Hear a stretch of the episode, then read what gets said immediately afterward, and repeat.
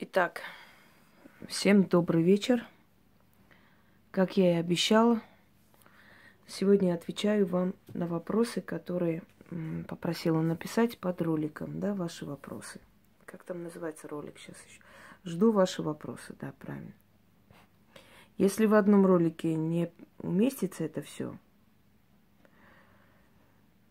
э, я еще сниму, в общем, продолжение – естественно, отвечу на все остальные. Постараюсь на все ответить. Начнем. Так, Катуня прекрасная. Это у нас Настя. Инга, благодарю вас за такую возможность. Есть примета у возвращающихся посмотреться в зеркало и показать язык. Это действительно нужно делать и зачем? Благодарю вас за внимание. Отвечу. Язык показывать не нужно, не знаю, кто, какой шутник придумал. А то, что если вы возвращаетесь, нужно смотреть в зеркало, это да. Почему это нужно делать? Потому что э, в зеркале живет наш двойник. По сути, зеркало это как кинолента, которая записывает, сохраняет все, что происходит в этой семье. Именно поэтому я часто говорю, что антикварные вещи, как и зеркала, тем более зеркала – не стоит хранить дома у людей, у которых слабая энергетика, слабое здоровье, которые вообще, ну, как бы далеки от всего этого, от мистического, да. Не стоит им хранить это все по простой причине, что они э, могут не справиться с той энергией, которая хранится в этих старинных вещах. А уж тем более ваши зеркала, они забирают эмоции и передают эмоции вам обратно. Именно поэтому люди с утра не любят смотреться в зеркало, потому что, видя себя не в очень таком, скажем, неприглядном виде, они отдают зеркалу эмоции, ну, подобные эмоции, неприятные. И эти неприятные эмоции получают обратно. Есть зеркала э, холодные, есть зеркала теплые. Как их определить? Вот есть зеркала, которые нам нравятся. Мы в этих зеркалах себя, как бы вам сказать, мы сами себе нравимся в этих зеркалах. Мы любим вглядываться туда. Они нас показывают красивыми. А есть зеркала, которые нас показывают то кривыми, то толстыми. Вот не нравятся они нам. Они холодные. От, отторжение от них идет. Как бы красиво они не были сделаны, да, но от них идет отторжение. Мы в них вглядываться не любим. Это холодные, они дают холодную энергетику. Значит, э, когда мы смотрим на себя в зеркало, возвращаясь обратно, мы своему двойнику как бы даем указание беречь дом, пока мы не вернемся. И это очень правильно, и это, это очень хорошая примета, скажем так, и очень действенная. Язык не знаю, а вот почему вглядываемся, я вам объяснила. Своему двойнику дома даем задание беречь наш дом. Мы как бы еще раз явились и оставили свой след, свою энергию в нашем доме. Вот что это означает. Так, следующий вопрос. Оксана Абрамова. Здравствуйте, Инга. Я в тетрадь записываю ваши ритуалы, с ним работать пробую. Спасибо, работают. У меня вопрос. Я со знаком со знакомой сделали вместе ритуал, чтобы замуж взяли на четыре перекрестках, четырех, извиняюсь. Она вчера улетела к любимому. Она вас вам просила сказать, Большое человеческое спасибо. Ритуал сразу помог. Вопрос, мне нужно помогать провести ритуал или я не, умею, не имею права на это? Я сделала ошибку, у меня есть вопросы о камнях. Я искал... Давайте первый вопрос. Смотрите, прежде чем такое делать, лучше вообще спросить у меня. Объясню почему. Потому что есть моменты, когда у человека энергетическая усталость, слабость. Оксана, я только вас вытащила с того света. Вы только еще укрепляетесь. Вам этот ритуал желательно провести месяца через два. Не раньше, не сработает просто. Вреда не будет, но она не сработает. Для того, чтобы вы потянули к себе э, человека, да, на которого делаете, вы ворожите на любовь, скажем так, вы должны обладать э, в этот момент силой. То есть у вас должно хватить сил э, на то, чтобы провести, тянуть это себе. Сейчас отключу. Я же с другого телефона смотрю, читаю, поэтому постоянно идут смс.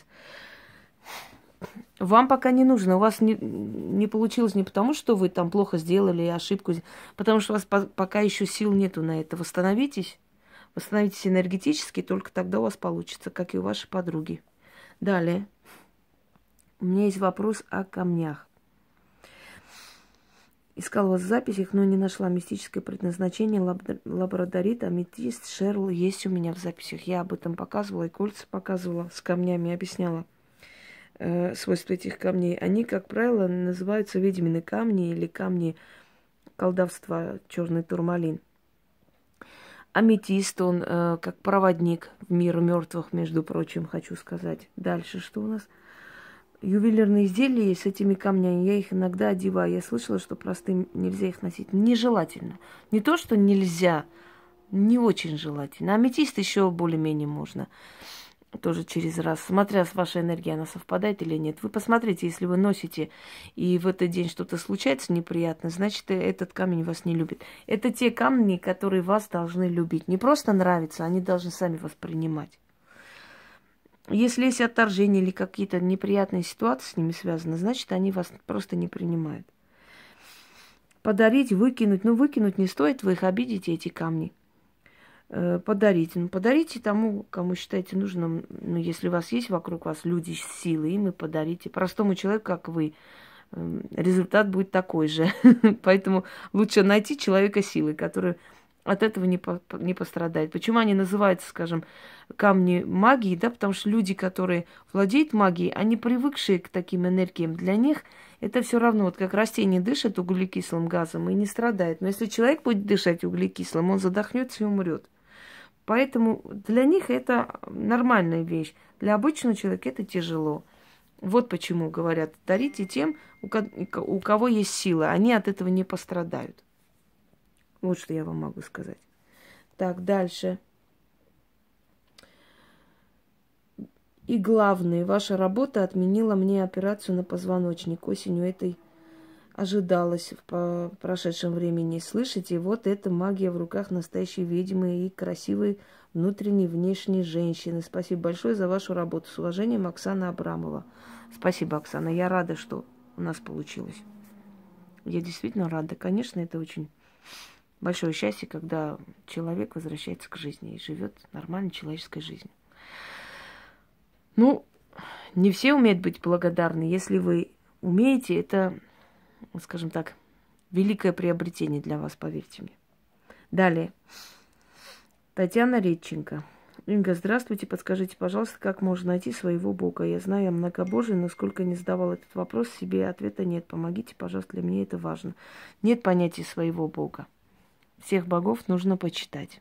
Ну, человек, например, который торговал, он приносил жертвы Гермесу, потому что Гермес отвечал за торговлю, за э, хитрость, за смекалку и так далее, да?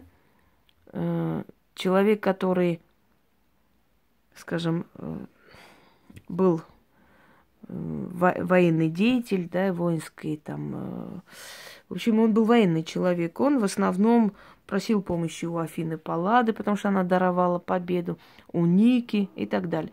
Есть боги-покровители вашей профессии и того пути, который вы в этой жизни выбрали.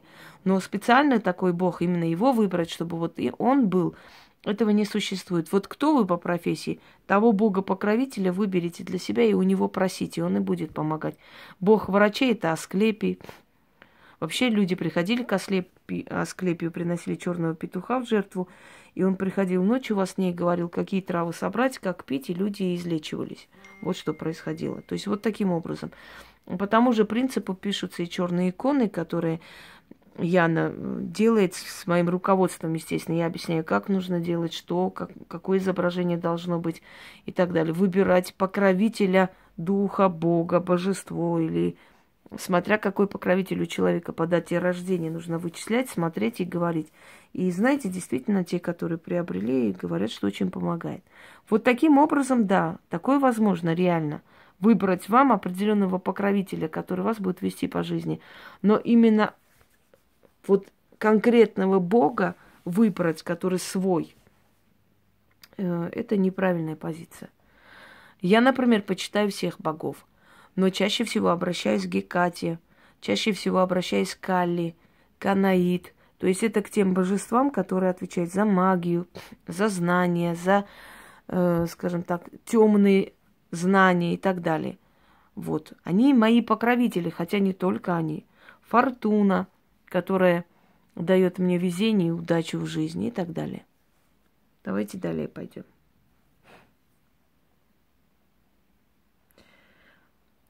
Так. Валентина Семенова. Все, о чем подумаю, вижу ответ в ближайшее время в вашем видео. Пока вопросов нет, только слова благодарности. На здоровье. То же самое пишет Руслан Загиров. Объясню этот феномен, когда вы говорите, вот я только подумала, а у вас тема. Знаете почему? Потому что духи, силы, они вас слышат. Если вы интересуетесь мной, моей работой, моими делами, моими ритуалами, понятное дело, что вы приобщаетесь к моему миру. И понятно, что мои силы начинают следить за этими людьми, где-то помогать. Отчасти люди говорят, что со мной разговаривают, потом им становится легче. Знаете почему? Определенная часть энергии, силы им передается – Человек может мне сказать свою проблему, оно у него уже решится. Я еще и не начала с ним работать, оно уже решилось. Знаете почему? Потому что есть определенные ритуалы, которые я часто начитываю. Только придет ко мне за помощью страждущий, а духи мои уже соберутся и пойдут к нему на помощь и подмогу и так далее. Это все закреплено, это все начитано, и они это все помнят, делают, они подчиняются этому механизму. Я поставила определенные, скажем так, э, программу. Эта программа работает, поэтому вы не удивляйтесь, что вы о чем-то думаете. Я через некоторое время об этом снимаю. Мне приходит в голову вот такая мысль, такая тема, надо об этом снять и поговорить. И я снимаю. И оказывается, что были люди, и много людей, которые хотели эту тему. Вот вы подумали, а мне через это пространство просто донесли, и все.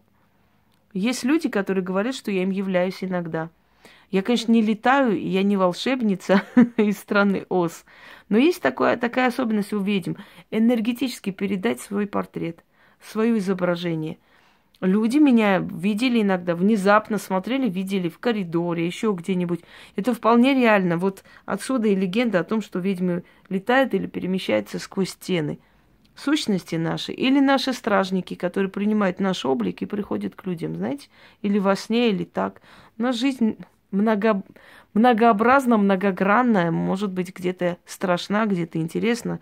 Именно поэтому многие бабы хотят колдовать, потому что им кажется, что жизнь ведьмы – это очень интересная просто сказка восточная. Так, Алена К. Здравия вам, дорогая наша Инга. Благодарю такую возможность. Если можно, подскажите, пожалуйста, как правильно вынести христианские иконы, атрибуты из дома. Э, отнесите в церковь просто. Э, недавно я читала одну идиотку, которая начиталась вот этих всяких там э, мистических историй и пришла писать, что раскрещивание это надо разбить иконы, значит, разбить кресты, там бесам на перескрестках и так далее, веретники это делают. Слово веретничество возникло в 90-е годы. Я об этом рассказывала. Чернокнижие, веретничество. Откройте мои ролики и узнайте, как и что. Никакие иконы разбивать не нужно – никакие перекрестки бесам ничего относить не нужно. Это очень смешно. Перейти к своим родным богам можно просто совершив ритуал. Этот ритуал у меня есть э, в группе «Ведьмина изба» ВКонтакте. Можете зайти туда и там взять и совершить, если вы уверены. Там два этапа. Первое – раскрещивание, второй этап – это соединение с родными богами, одним словом. Пользуйтесь, люди говорят, что после этого у них энергия обновляется, сила появляется, жизнь меняется. В общем, каждому по-своему, да, это дается. Но в любом случае, вот эти глупости, сломание иконы и прочее, прочее, ну, иконы это всего лишь бумаги. И что они принесут, если ты их сломаешь? Это смешно. Энергия обладает только те иконы, и то не всегда положительные, которые веками где-то висели, и веками поколения приходили и молились. То есть, а, знаете как, обогащали эту икону своей энергией. У них еще есть какая-то сила энергии, а все остальные всего лишь бумажка. Куда отнести? В церковь отнесите. Отнесите в церковь, оставьте там. Вот и все. Передайте его эгрегору. Дорогие друзья, при всем моем отношении к, вообще к религиям, да, что я не, э, скажем так, э, не фанат этого всего, я язычник. Я это повторяю, говорю еще раз – при всем этом я все-таки считаю, что обижать никакую силу не стоит. Обижать не в том плане, что надо поклоняться. Нет, просто обижать не стоит, не трогайте эту силу. Отнесите и оставьте. Лично мне, честно скажу, смешно эти разбивания икон, переворачивание икон вот в таких вот э, именно моментах, да. Потому что что это дает миру бесов? Бесам нужна энергия всего лишь. И бесы это всего лишь демоны. Духи более низкого астрала, которых христианство окрестило бесами. Зачем вам, то есть им ваши иконы интересны, я не знаю. Это бумага. Что оно им дает? Ой, обижая одну силу, мы радуем другую силу. Ну, смешно вообще. Другая сила радуется не этому всему. Вообще, между прочим, хочу вам сказать, что силы друг друга не обижают. Они э, гармонизируются вместе, иногда сражаются, иногда воюют, но не путем разбивания каких-то атрибутов, а совсем по-другому. Так. Нужно ли вместе с иконами оставить какой-то откуп? Ничего не нужно оставлять, э, просто отнесите в церковь и все. Если возможно, как правильно поминать ушедших предков, которые были под христианским эгрегором? Просто отнесите туда э, цветы, отнесите туда э, спиртное, ставьте свечи, как обычно. Христианство, вот все, все эти традиции христианства, свечи, там, хлеб, водка и так далее, это все пришло из язычества точно так же. Это всегда так поминали. Цветы – это души, души, которые приносятся в дар душе ушедшей, то есть мы даем, эм, э, да что ж такое, Ой, мы, мы даем в дар одну душу, да, душу ушедшей душе, и тем самым э, усиливаем эту душу.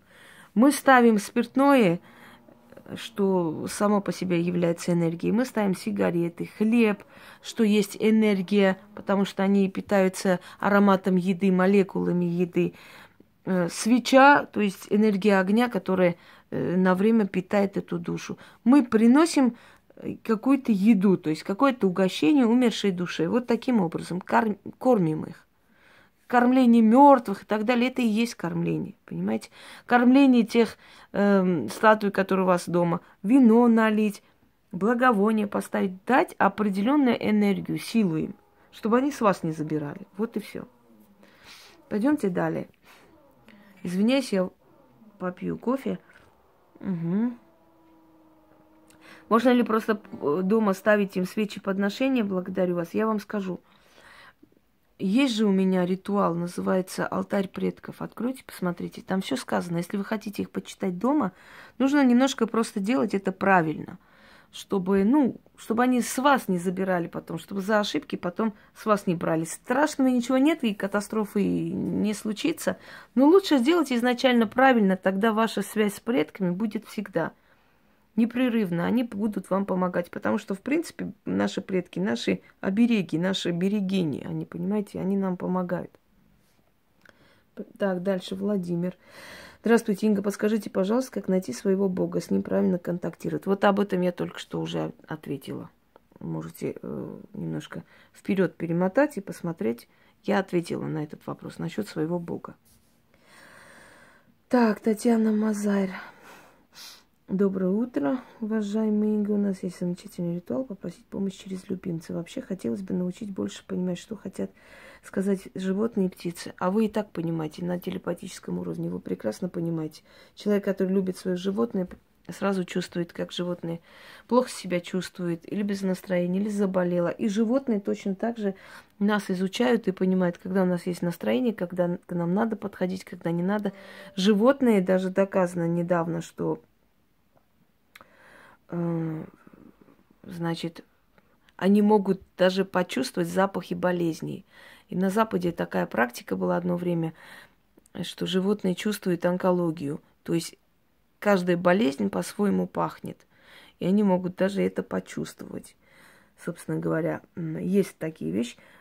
Вам понимать их напрямую не нужно, потому что они не общаются, знаете, тем языком, которым привык человек. У них язык более глубокий, и у них телепатическая связь.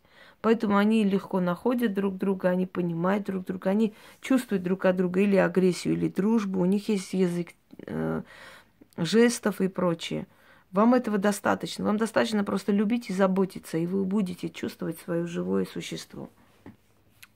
Елена Дюба. Доброе утро. Инга, так, расскажите, пожалуйста, о левшах. Читала, что в Средневековье к таким людям относились с предупреждением, обвиняли в связи с потусторонними связями. Да, жгли даже за колдовство. Убивали. Может, это просто физиологическая особенность, которая делала левшей не похожим на правшей быть не... Нет, просто считала, что левая сторона – это сторона дьявола. Те дети, которые вообще люди, которые, у которых развита левая сторона, да, левосторонние, значит, это дети темной силы, и от них можно ждать чего угодно – вот поэтому э, их убивали. Потому что мы всегда там более сильные ритуалы говорим левой рукой, да, брать, э, значит, ложить левую руку, левая, левая. Левая сторона считалась стороной дьявола. Ну, суеверие, тьма средневековья. И таких людей убивали. До того момента, пока не доказали, что есть люди левосторонние, есть правосторонне развитые. Вот как ни странно, я правосторонне развитый человек. Для меня удобнее правой рукой, правая сторона лучше, и, а левая сторона это для меня тьма, собственно говоря. Левая, левая сторона всегда страдала. Падала я на левую сторону, левая, левая. Но это ни о чем не говорит, это просто, понимаете, это всего лишь две стороны человека, именно человека. Энергетически, да, правая сторона активизирует больше то, что приземленное, деньги наши, имущество э, тянет к нам, э, как вам сказать, материальных благ больше, поэтому я и советую носить на, на правую сторону часы, потому что часы, время, она будет активизировать именно ваши более приземленные желания. А левая сторона отвечает за фантазию, за ясновидение, за видение, за глубокомыслие, там, за подсознательный уровень и так далее – но это никак не относится к тому, какая сторона активнее и какая пассивнее. Это, ну, то есть не от этого зависит все это. Это всего лишь физиология. Но в древние времена, вот в средние века, в частности, считалось, что человек, у которого левая сторона развита больше, он дитё дьявола, и его как могли, в общем, давили, душили. Ну и в советское время, если помните, детей заставляли левшей писать правой рукой. Сейчас не заставляют. Сейчас нет такой практики. Сейчас считается, что человек должен, как ему удобно, так и жить. Так. И имеет ли леворукость значение в хиромантии? Нет, не имеет никакого. Это всего лишь особенности физиологии. Все остальное имеет, то есть идет именно по закону магии. Здравствуйте, позвольте спросить половину яблока после проведения ритуала яблоки Евы, куда в конечном итоге деть? Благодарю за ответ. Оставить под деревом. Я иногда забываю определенные вещи сказать, дополнить. Просто вы поймите, что я настолько много дарю, что иногда бывает, что некоторые мелочи забываю, думая, что вроде бы это уже и сказано сто раз. Но есть люди, которые, скажем, или невнимательные, или новые, да, и им приходится по новой объяснять это все. Татьяна Радуга. Дорогая Инга, у меня есть вопрос, еще вопрос. Многие психологи советуют при любой проблеме отпустить важность довериться Вселенной, ничего не делать, просто плыть по течению. Думаю, многие читали трансферлинг реальности. Нет, Татьяна, я не советую плыть по течению, но я советую одно. Во-первых, не реагировать на окружающий мир потому что только тогда меняется у человека жизнь, когда человек перестает реагировать на окружающий мир. Если мы будем реагировать на то, что про нас сказали, как на нас посмотрели, кто нас любит, кто не любит, то наше дело останется незаконченным, поскольку мы будем э, только зацикленно, то есть интересоваться вот этим всем.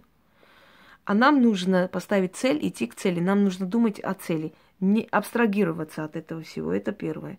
Второй момент. Если человек не знает, как сделать, как решить эту проблему, если все испробовано, ничего не дается, отпустить ситуацию, судьба сама приведет к тому, что нужно. Вот так, я бы сказал.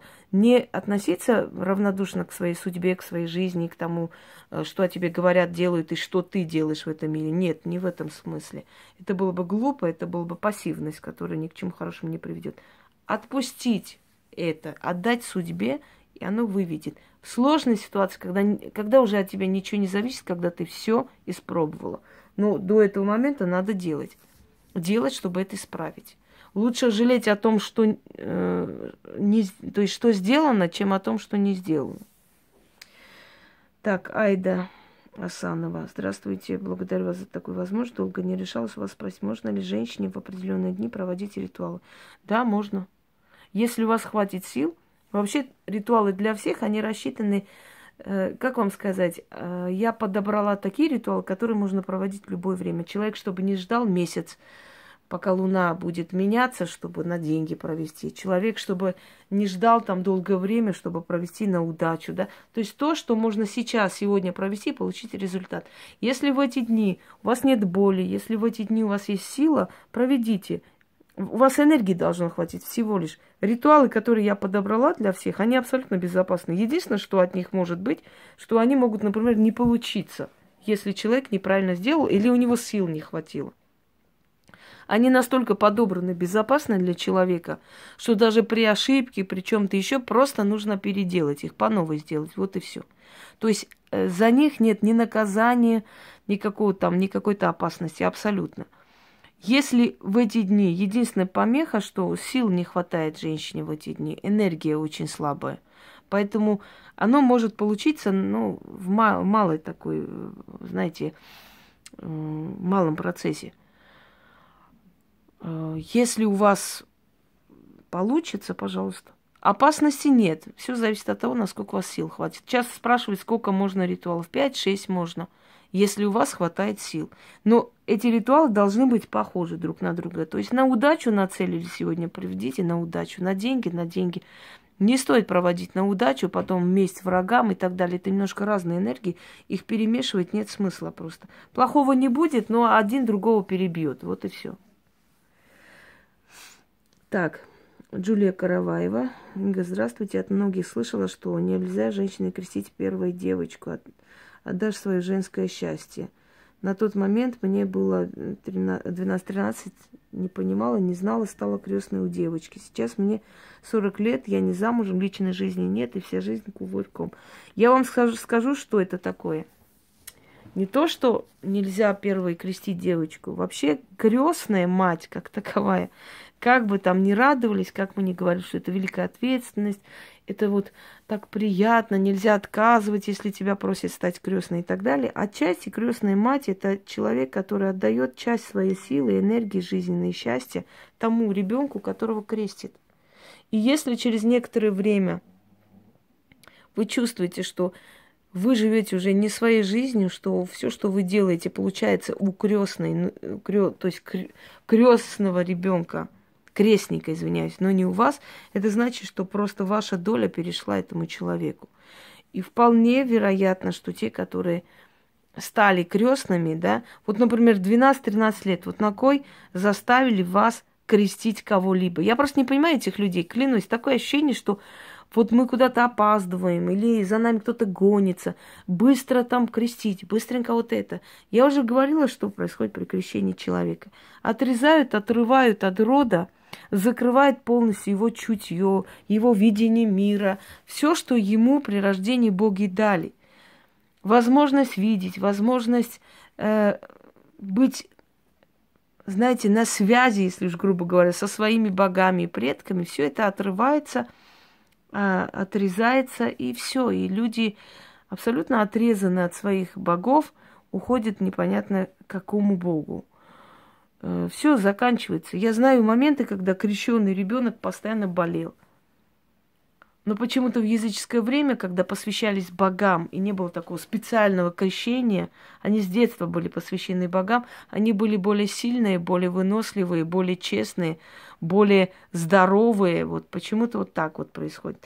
Конечно, очень может быть, что вам перебили, просто вашу, э, вашу судьбу передали этой девочке.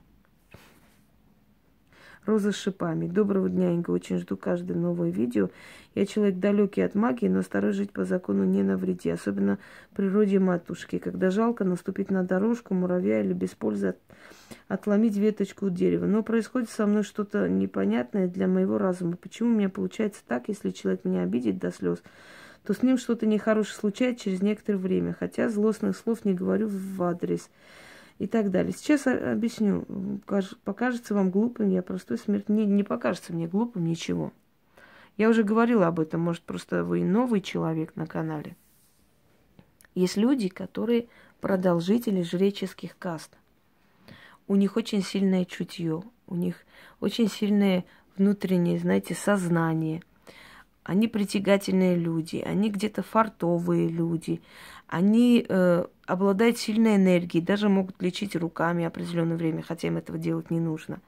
И такие люди, они окружены силой, той силой, которая находилась и была рядом с их прадедами, понимаете? И когда вас обижают, вот эта сила, которая оберегает ваш род, за вас мстит. Вот и все. Вы можете не быть ведьмой, вы можете не делать какие-то специальные манипуляции, вы можете не проклинать, не желать зла, но человек будет наказан за вас. А причина в том, что вы продолжитель просто очень сильного рода. Вот и все. А теперь, наверное, вторую серию начнем, потому что здесь уже отключается, да, так чувствую.